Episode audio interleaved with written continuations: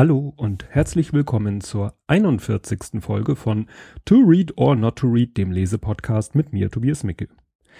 Ja, es ist eine Menge passiert rund um den Podcast und um Twitter und das überschneidet sich ja auch alles irgendwie. Also erstmal möchte ich mich ganz herzlich bedanken bei ABMGW, das ist ein Twitterer, Schrägstrich Podcaster, das steht für alle Bücher, alle Bücher, alle Bücher müssen gelesen werden. Der hatte einen Kommentar geschrieben, hatte sich zu dem Thema geäußert über meinen, ja, ich sag mal, kleinen Rand letzte Woche, Rand, besser ausgesprochen, ähm, zum Thema Podcaster, die so, naja, unter sich bleiben wollen oder wie man es nennen will, sage ich gleich noch was zu. Und ich habe gerade eben entdeckt, weil gerade eben erst eingetrudelt um 19.13 Uhr, also vor 20 Minuten, nochmal ein Kommentar von Christine, die ja sich auch, sage ich mal, als Zuhörerin geoutet hat, die auf äh, mein Podcast gestoßen ist. Äh, die geht zu einem Theaterstück, wo ein ja, Theaterstück von Friedrich von Schirach, den ich ja in der letzten Folge, dessen zwei Bücher ich vorgestellt hätte, dass sie besuchen wird, wo am Ende das Publikum dann, glaube ich, den Täter schuldig oder nicht schuldig spricht. Ich habe das gerade eben nur so über, überflogen. Hat mich sehr gefreut, weil ne, Kommentare sind ja so für mich äh, die das Zeichen, dass Leute noch zuhören. Und dann gab's aber auch seit der letzten Folge ähm, viele Likes und Retweets so in einem Rutsch. Da bin ich so richtig durchgeliked oder fafft oder herzt worden von ähm, dem, der die Twitterin Wunnebar, die dann auch noch mal was dazu gesagt hat, dass sie das, ja, wie sie das mit der Podcast-Elite sieht.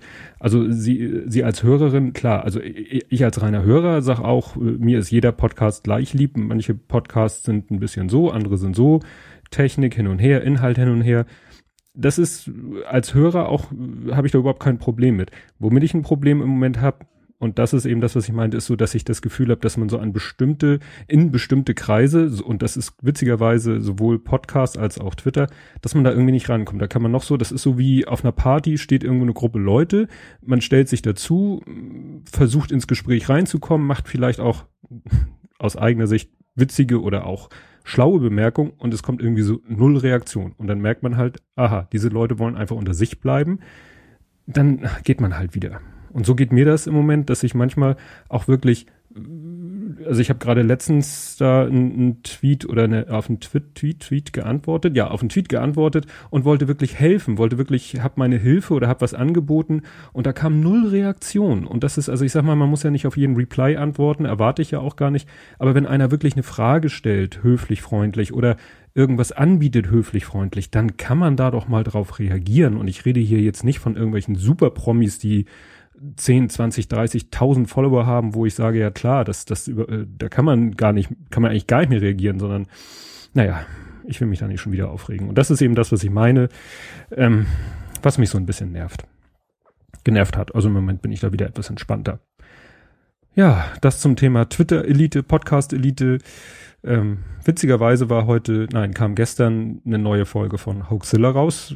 Und es war wieder so, dass ja, erstmal am Anfang eine Entschuldigung dafür kam, dass so lange keine Folge kam, wo ich dann denke, hallo, dafür habt ihr Behind the Hoax. Macht doch einfach mal zwischendurch eine kurze Folge Behind the Hoax. Erzählt Leute im Moment dies, das und jenes und deshalb gibt's leider im Moment keine Folge. Aber dann nach monatelanger Pause eine Folge rauszuhauen und, zu, und dann zu erklären, weshalb es so lange gedauert hat, gut, dann weiß man es auch, aber die Verstimmung, die vielleicht sich in der Zeit aufgebaut hat, die ist halt erstmal da gewesen ja, das nur so als Beispiel. Es war bei Twitter auch jemand anders fand, ach nee, die, jemand anders bei Twitter hat sich darüber aufgeregt, dass sie Werbung für Audible machen äh, oder in der Form. Gut. Also ich, wie gesagt, freue mich, wenn ich mitkriege, dass Leute meinen Podcast hören, äh, weil sie Kommentare schreiben, weil sie tweeten, weil sie retweeten, weil sie Tweets zu meinem Podcast irgendwie liken. Ähm, das freut mich einfach unheimlich. Und äh, ich habe mir hier noch aufgeschrieben, support your local Podcast, meine natürlich nicht local im Sinne von, dass der aus der eigenen Gegend sein muss, sondern einfach, ja, so die Kleinen. Und das hatte eben wunderbar auch gesagt, dass äh, ne, für ihr ist es doch wurscht, ob das ein großer oder ein kleiner Podcast ist, wenn der ihr inhaltlich gefällt oder wenn die Stimme sympathisch ist, was mir auch immer wieder gesagt wird, was mich sehr freut, ja, dann hört sie den halt. Gut, das soll der Rückblick. Ah, eine Sache über sie. Ich bin irgendwie, ich weiß jetzt gar nicht mehr wie, auf ein E-Book gestoßen von Matthias Czarnecki. Das habe ich mir gleich gekauft, weil sich das sehr interessant anhörte. Das werde ich auch irgendwann besprechen. Ähm, nur jetzt kommt erstmal wieder meine Computerzeitschrift und dann muss ich wahrscheinlich wieder auf ein älteres Buch zurückgreifen, weil ich dann nicht so viel Zeit brauche, weil ich die dann nicht habe für die nächste Sendung.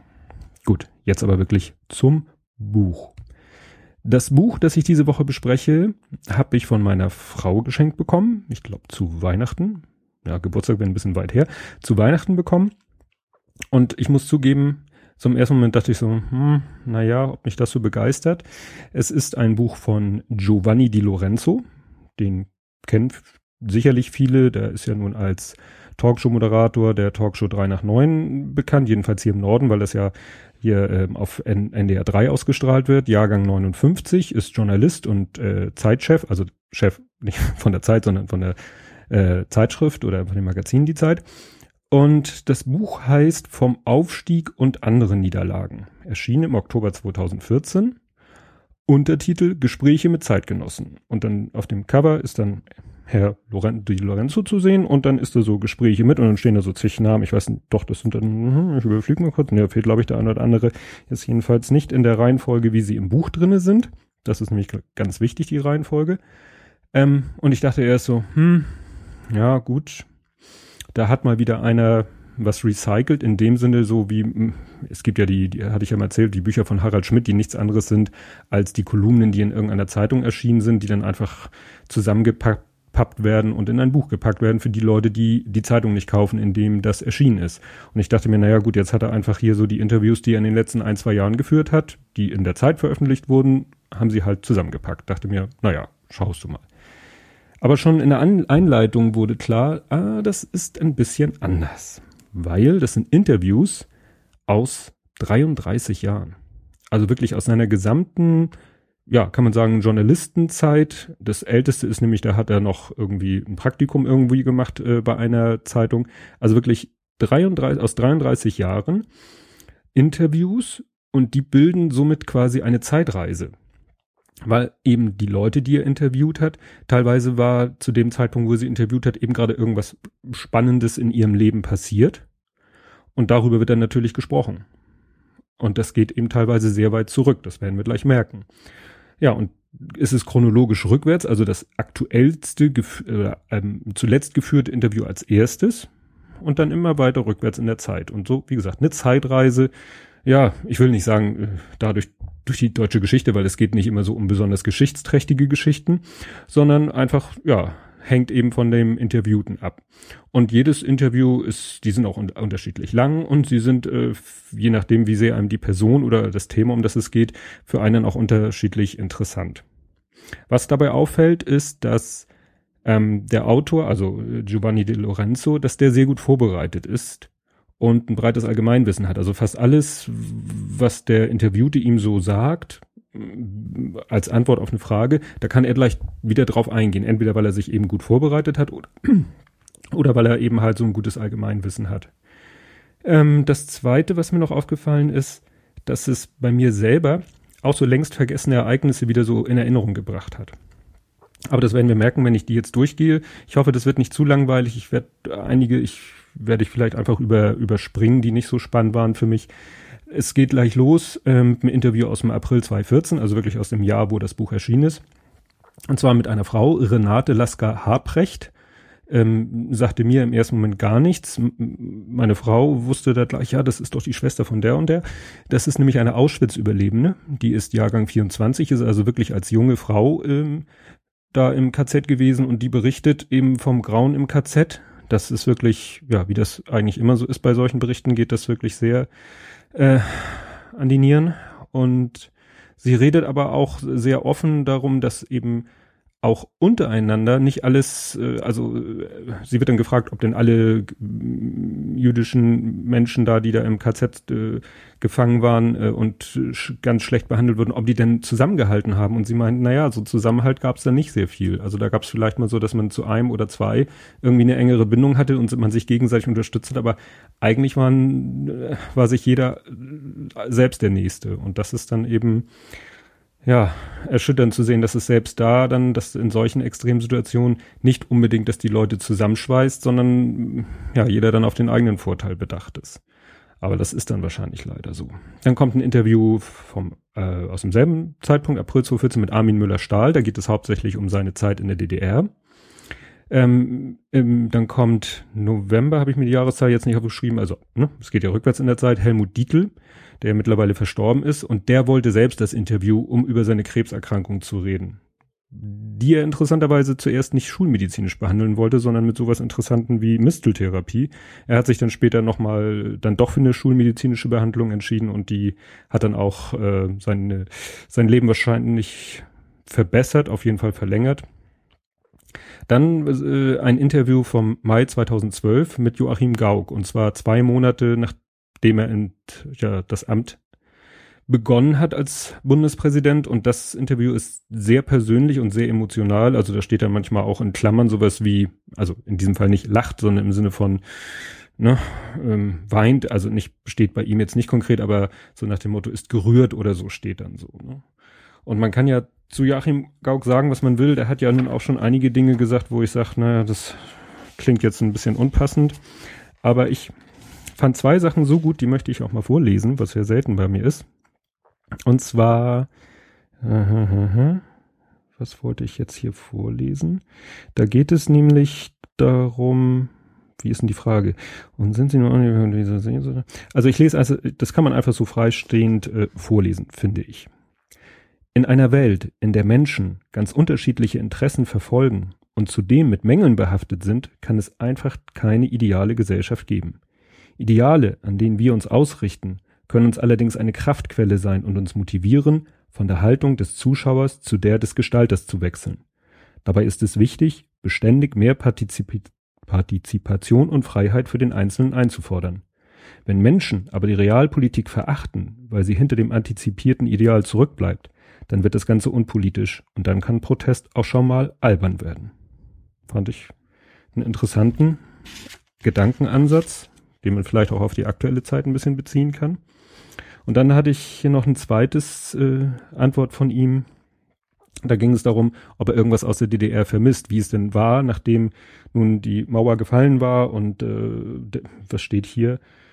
Ja, ähm, der Osten befreit war, so schreibt er das selber. Und dann ist die Frage, ja, was hatte er dadurch was verloren? Und dann kommt, die Antwort war meine Sehnsucht.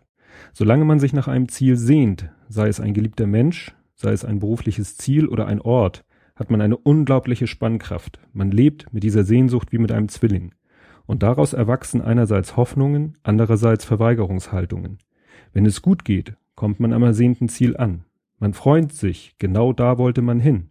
Und dann kann es passieren, dass in der Seele eine leere Stelle ist. Die Freude kann nicht den ganzen Raum besetzen, den die Sehnsucht einnahm. Und dann kann, kann es geschehen, dass man Sehnsucht nach der Sehnsucht hat wie gesagt, ich persönlich finde das sehr, sehr gut gesagt und sehr treffend gesagt. Ja, das war Joachim Gauck. Wie gesagt, merkt man schon in diesen Zitaten ein sehr persönliches äh, Interview. Dann, was ich, äh, nicht, dass ich es den äh, vergessen hat, aber was man so nicht mehr so auf dem Plan hat, Karl Theodor zu Gutenberg im November 2011, acht Monate nach seinem Rücktritt, und äh, Giovanni schreibt selbst, äh, dass das Interview und das daraus entstandene Buch, dass das sehr umstritten war und dass es das heute nicht mehr machen würde, weil er hat Gutenberg da eben interviewt und er hat da lang und breit erklärt, wie aus seiner Sicht es zu dieser ominösen Doktorarbeit kam. Und der sieht sich partout nicht als Betrüger. Also er meint, äh, da, nein, also das war alles nicht mit Vorsatz, das äh, tausend Gründe, wie es dazu gekommen ist. Aber das sind alles so Gründe, die ihn letztendlich schuldfrei darstellen. Also er sagt eben, klar, die Doktorarbeit ist katastrophal im Ergebnis, aber wie es dazu gekommen ist, hat nichts mit Betrug zu tun. Kann man so sehen, wenn man so diese Geisteshaltung hat, die er hat. Dann kommt März 2011 mit ein Interview mit Monika Lierhaus, mit ihrem dam noch damaligen äh, Lebensgefährten Rolf Helgert, dem sie gerade zwei Monate zuvor diesen äh, Heiratsantrag bei ihrem Auftritt bei der Goldenen Kamera gemacht hat, den sie da noch nicht bereute, den sie mittlerweile aber bereut. Sie hat ja auch mittlerweile ein Buch rausgebracht. Ja, schildert dann nochmal sehr genau den Ablauf dieses ganzen Vorfalls mit den Operationen, waren ja zwei Operationen. Also ich muss sagen, so manche Sachen äh, habe ich damals auch einfach nicht so mitgekriegt. Also man ist halt mit Alltag und allem drum und dran so beschäftigt, man kriegt das zwar mit, weil das in den Medien wird darüber berichtet, aber so die Details und gerade mit so einem zeitlichen Abstand kriegt man nicht mehr auf die Pfanne. Und das ist dann ganz interessant, dass das nochmal einem so ganz detailliert dargestellt wird, wie war das eigentlich? Weil manchmal so in der Rückschau sich ja auch mittlerweile dann noch Dinge ergeben haben, die damals noch nicht bekannt waren. Die werden dann teilweise auch so in Klammern dazu geschrieben, um das nochmal, ne, um neue Erkenntnisse da noch mit zu ergänzen.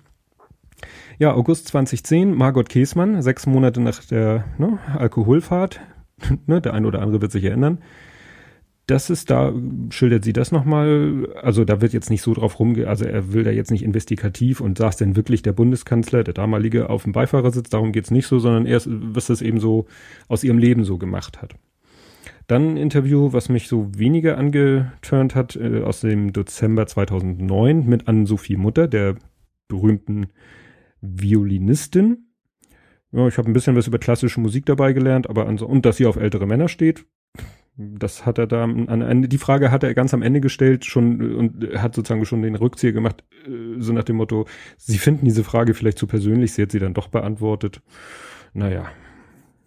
Gut, dann äh, völlig aus der Reihe jetzt, was die Person angeht, ist ein Interview aus dem Juli 2008 mit Halil Andic. Ich hoffe, ich hoffe, ich spreche das richtig aus. Ein türkischer Schuhputzer, der am ähm, Hamburger Flughafen seine Dienste anbietet. Das mit dem wollte Giovanni Di Lorenzo einfach ein Interview führen und der redet eben über gelungene Integration und was, wo es vielleicht manchmal dran scheitert und so. Dann aus dem August 2007 ein Interview mit dem mittlerweile verstorbenen Helmut Schmidt in, Wesenheit seiner vor ihm verstorbenen Frau Loki über ein ganz heikles Thema, über das nämlich Helmut Schmidt eigentlich gar nicht gerne redet. Da musste ihn äh, die Lorenzo auch lange bearbeiten, bis er sich dazu bereit erklärt hat, nämlich über den deutschen Herbst. Und das ist, äh, muss man natürlich wissen, es ist der deutsche Herbst. Das ist eben die Zeit gewesen, wo die RAF versucht hat, mit Entführung, ähm, äh, ja, äh, wie nennt man das? Geistesgenossen, äh, Sinnesgenossen, also äh, andere RAF-Leute aus der Haft freizupressen. Und das ist denen am Anfang gelungen. So Schmidt sagt, ja, dann haben sie den entführt und das gemacht und da. Und dann war irgendwo der Punkt, wo eben Helmut Schmidt und die Bundesregierung gesagt haben, so jetzt ist Schluss, jetzt tauschen wir, lassen wir keine Gefangenen mehr frei äh, mit den entsprechenden Folgen, dass eben Schleier von den RAF-Leuten umgebracht wurde und die Entführung der Landshut, dieser Passagiermaschine, die dann in Mogadischu äh, ja, befreit geräumt, gestürmt wurde. Da kommen wir interessanterweise später nochmal drauf. Aber man merkt, dass er da gar nicht gerne drüber redet, da braust er auch manchmal auf, was man so aus den Interviews mit ihm ja auch selten erkennt. Ja, aus dem Februar 2002 Boris Becker, mitten in der Steueraffäre, ein Jahr nach der Trennung von Barbara Becker, ein sehr ernstes, selbstkritisches Gespräch, wo er aber auch ganz klar deutlich macht, wieso seine Einstellung zu manchen Dingen ist und dass das auch nicht unbedingt vielleicht so die, die äh, angenehmste oder praktischste oder reibungsloseste Form ist, mit Dingen umzugehen, aber dass das nun mal so seine Art ist. Also wenn man sich an ihn erinnert, also der hat Wimbledon gewonnen, da war ich selber noch, keine Ahnung, wann das war. Also da war ich äh, ein bisschen jünger als er. Ich weiß, wir haben als Kinder dann plötzlich angefangen, unten auf dem Spielplatz nicht mehr Fußball, sondern Tennis zu spielen. Ne, das war so die Ära Becker Graf. Und wenn ich mich daran erinnere, wie er da äh, aussah, geredet hat, äh, weiß ich noch, der offenstehende Mund, wo er den Spitznamen Karpfen gekriegt hat, weil er immer äh, den Mund offen stehen hatte, dann sieht man da doch wirklich die, diese Entwicklung als Menschen. Dann kommt im Dezember 99 Angela Merkel. Und das ist eben, wenn man auf den Titel liest, Angela Merkel, denkt man ja gut, aus der Jetztzeit. Nein, 1999. Und das war die Zeit, da war sie noch General, General, Generalsekretärin der CDU ähm, knapp, das war knapp drei Wochen, nachdem Kohl ähm, die Verstöße gegen das Parteiengesetz eingeräumt hat, sprich irgendwie Parteifinanzierung, Spenden etc. Und jetzt habe ich hier geschrieben, interessant, in Klammern Stößchen, ähm, ist, dass sie damals noch ganz andere Probleme hat als heute. Klar, in einer ganz anderen Position und die Partei gerade da so ein bisschen Aufruhr und ja, aber man merkt da schon, wie sie in also ihre Sprache ist damals schon sehr ähnlich wie heute, wie sie auf Fragen reagiert und wie sie Dinge beschreibt. Ja, Juni 95, Giovanni Trapattoni, die Älteren werden sich erinnern, ähm, Allerdings am Ende seiner ersten Amtszeit, das wusste ich auch gar nicht mehr, der, der war zweimal bei Bayern Trainer und erst äh, in seiner zweiten Zeit, da war diese berühmte Pressekonferenz, wo er da äh, die berühmten Zitate geliefert hat und er berichtet hier am Ende seiner ersten Amtszeit von seinen Eingewöhnungsschwierigkeiten, auch wegen der Sprache und auch wegen seiner Familie. Also die sind damals eben nach Deutschland, wo sein Sohn eigentlich noch ein Jahr Schule gehabt hätte. Also ja, interessant. Stößchen. Ja, dann kommt 1993 Rudolf Augstein, der Gründer und Herausgeber des Magazins Der Spiegel. Da geht es eher um persönliche als um politische Themen. Ähm, Oktober 92, also ein Jahr davor genau. Petra Kelly, das ist dann auch wirklich vielleicht für, für, wie soll ich jetzt sagen, junge Menschen dann auch schon, wird's dann langsam so, hä, wer ist Petra Kelly?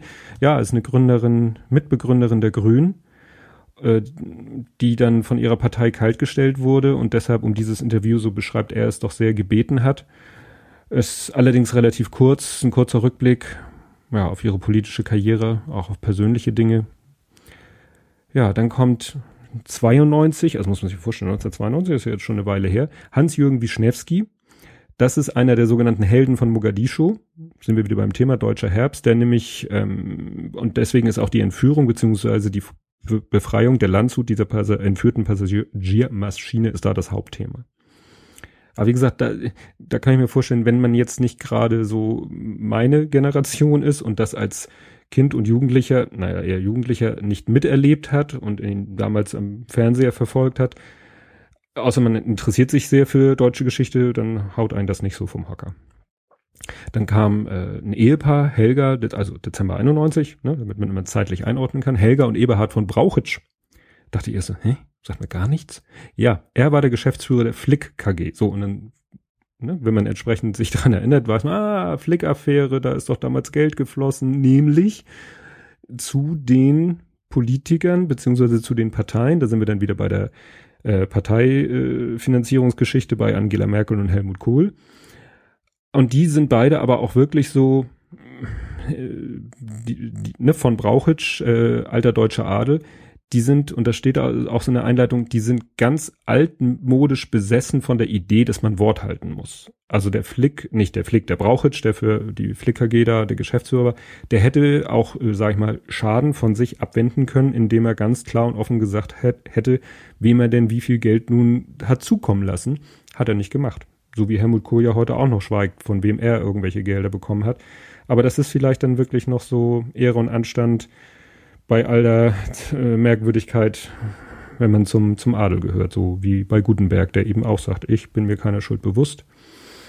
Ja, dann kommen wir zu den letzten drei Interviews und da sind wir plötzlich schon, da geht's einen Sprung im Juli 1985, also vor über 30 Jahren, hat Giovanni Di Lorenzo Silvio Berlusconi interviewt. Das war neun Jahre vor seiner politischen Karriere. Wir kennen ja Berlusconi heute eigentlich alle nur noch als ja Ex äh, Minister, Bundes, was auch immer, äh, Regierungschef von Italien. Aber das war eben neun Jahre vorher. Da war er nur in Anführungszeichen ja Chef eines Medienkonzerns. Und darüber wollte er auch nur reden. Er wollte nicht über sich selber und seinen bisherigen Werdegang sprechen, sondern nur, wie toll er denn ist und sein Medienkonzern. Und hat da schon etwas gruselige Ansichten über die Aufgabe des Priva Privatfernsehens. Also der Fernsehkritiker Holger Kreimeyer würde sich schütteln. Und äh, man merkt eben, dass schon damals Berlusconi sehr überheblich ist. Also von sich sehr eingenommen ist und, und das ist schon, das ist wirklich faszinierend, würde es Bock sagen. Dann sind wir im April 84, Toni Negri. Und das war wirklich der einzige, wo ich äh, sagte, wer dat? Und es ist auch stinklangweilig, das Interview. Weil der, der war früher, ähm, ja, politisch aktiv und äh, auch etwas kritisch und äh, war dann auch, wird interviewt in, in Frankreich im Exil, weil er in Italien dann verhaftet werden sollte, weil er, ja, dann wurde ihm vorgeworfen, er hätte was mit der Roten Brigade zu tun. Das ist, glaube ich, sowas wie die RF in Deutschland war, war das in Italien. Also für Nicht-Italiener und nicht irgendwie politisch früh geschichtlich interessierte Menschen ist das nicht spannend. Muss ich ganz ehrlich so sagen.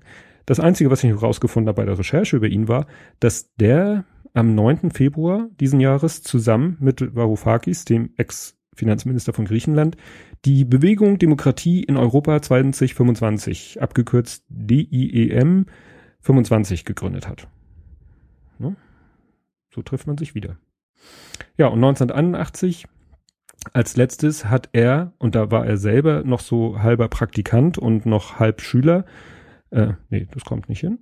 Doch, er sagte irgendwie, das war ein Praktikum, Praktikum. Da hat er, habe ich den Eindruck, so genutzt, die Tatsache zu Beginn seiner Journalistenkarriere, dass er eben Italienisch gut kann und hat dann äh, ja das genutzt, um Interviews mit italienischen Filmemachern und Regisseuren zu führen. Und ja, hat es dann geschafft, ein Interview zu machen mit Sergio Corbucci. Äh, die meisten kennen nur Sergio Leone, äh, Leoni, und äh, aber Sergio Cobucci hat auch, äh, sag ich mal, bekannte, berühmte Western, Italo-Western gedreht, also Django, also das, ne, den Django damals, das Original natürlich mit Franco Nero oder Leichen, Leichenpflastern seinen Weg mit Klaus Kinski als Bösewicht, welch Wunder. Ja, das ist dann nochmal so ein Blick auf die Filmwelt. Das würde auch den Fernsehkritiker sicherlich interessieren, weil da geht's dann so ums Filmemachen, so in der äh, Zeit in den späten 60ern. Er, da kritisiert sich allerdings äh, Giovanni Di Lorenzo selber ein wenig für seine damalige Fragetechnik. Er meinte, hat er so ne, versucht, seinen Interviewpartner so in bestimmte Antworten zu drängen mit seinen Fragen und das meint er, würde er heute nicht mehr machen. Also, oder vielleicht eleganter, dass man es nicht so merkt. Ja, das war tatsächlich jetzt ein Überblick über alle Interviews. Ich merke an der Zeit, das ist, ich hoffe, es ist nicht zu lang. Aber man, ich wollte mir jetzt auch nicht nur ein, zwei Interviews rauspicken. Und ich finde gerade eben dieses Interessante ist dieses, diese Zeitreise, dieses 33, 34 Jahre rückwärts durch die Zeit an verschiedenen Personen festgemacht, die zu ihrer Zeit oder zu der Zeit des Interviews auch meistens da eine besondere Bedeutung hatte. Einige von ihnen leben ja gar nicht mehr. Wischnewski ist, glaube ich, verstorben. Helmut Schmidt ist verstorben. Äh, Helmut Dietl ist verstorben. Ja. Gut, das Buch ist erschienen im Kiwi Verlag. Kiwi steht ja immer für Kiepen, Heuer und Witsch. Die gebundene Ausgabe des Taschenbuch und Kindle E-Book gibt's bei Amazon. Das war's zu diesem Buch. So, bleibt eigentlich nur noch die Verabschiedung. Der Ausblick auf die nächste Folge. Wie ich eingangs schon erwähnte, jetzt ist erstmal wieder meine Computerzeitschrift dran. Parallel werde ich dann gucken, was ich irgendwie so aus dem äh, gedanklichen und realen Bücherregal ziehen kann, beziehungsweise habe ich ja mal ein paar Bücher an der Seite liegen, wo ich, die ich mir schon mal aus dem Bücherregal rausgezogen habe. Da werde ich irgendeins mir raussuchen, wo ich sage, da kann ich dann nächste Woche drüber reden. Es ist die Folge 42 nächste Woche. Ich äh, spare mir da jetzt irgendwie ein besonders nerdig, witziges sonst was zu machen, weil es die 42 ist ähm, weil äh, Douglas Adams Trilogie in fünf Bänden vorzustellen, äh, das haben schon tausend andere gemacht. Das, das mache ich nicht auch noch. Vielleicht, ich habe da eine Idee, was anderes, was mit Zahlen zu tun hat. Da weiß ich aber nicht, ob das Buch genug hergibt für eine Folge. Aber diese Folge war nun sehr lang, dann kann die nächste vielleicht mal ein bisschen kürzer werden. Na gut, wir werden sehen. Bis nächste Woche. Tschüss.